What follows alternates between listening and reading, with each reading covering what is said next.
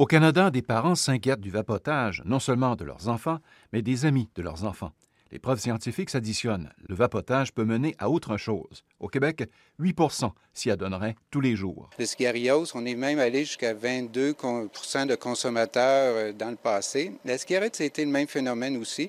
Euh, donc, on ne voudrait pas se rendre jusqu'à ce niveau-là euh, actuellement. On veut vraiment s'assurer de faire en sorte que le niveau de consommateur actuel reste bas. André Marchand, un responsable québécois de la lutte au tabagisme, croit lui aussi que plus doit être fait en prévention. Donc, nos stratégies sont les mêmes qu'on utilisait pour le cigarios. On fait en sorte de diminuer l'accès aux produits pour les jeunes, donc contrôler cette situation-là. On reconnaît le potentiel, les bénéfices potentiels de ces produits. Euh, sans la combustion, euh, c'est sûr que euh, sur papier, des produits comme ceux-là représentent, ce serait beaucoup, vraisemblablement moins dangereux pour les fumeurs. Florie Douka est co-directrice et porte-parole de la Coalition québécoise pour le contrôle du tabac. Il faut comprendre qu'il y a peut-être des bénéfices pour les fumeurs, mais certainement aussi des risques. C'est que ça vient normaliser un peu euh, le tabagisme. La gestuelle est très similaire à celle de la cigarette conventionnelle.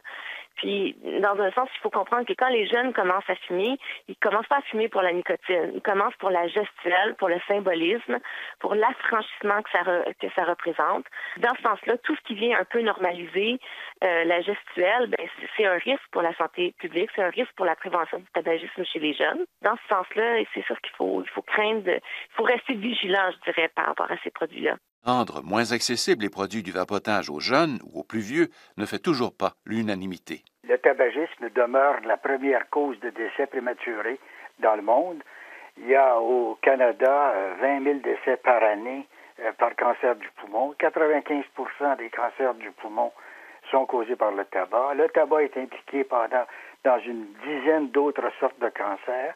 33% des décès par cancer sont reliés au tabagisme. Le docteur Gaston Ostigui est l'un des plus éminents pneumologues de la province du Québec, à l'Institut thoracique de Montréal. On, a des chiffres qui sont très éloquents lorsqu'on regarde les données européennes, particulièrement celles qui viennent de la Grande-Bretagne. Et à l'heure actuelle, avec ce discours qui laisse croire aux gens que la cigarette électronique est aussi dangereuse que la cigarette de tabac, eh bien, de plus en plus de monde hésite euh, à opter pour la cigarette électronique alors qu'il devrait abandonner le tabac. Donc ça, c'est un mauvais message que, que l'on donne. L'autre chose, c'est que je peux vous dire par expérience que beaucoup de personnes qui achètent des cigarettes électroniques s'en servent mal.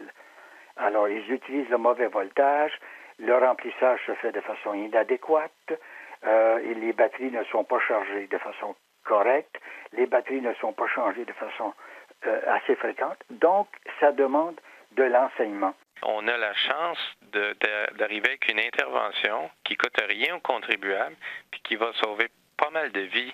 Le docteur Martin Junot est cardiologue à l'Institut de cardiologie de Montréal. Si on regarde ce qui se passe en Europe où ils ont 5 à 7 ans de recul, par exemple en France, qui a beaucoup de fumeurs, comme vous savez, plus qu'au Canada, les jeunes sont allés vers la cigarette électronique plutôt que vers le tabac. Et ce qu'on a vu, au lieu de voir une augmentation du tabac par la suite, on a vu une baisse graduelle du tabagisme chez les jeunes.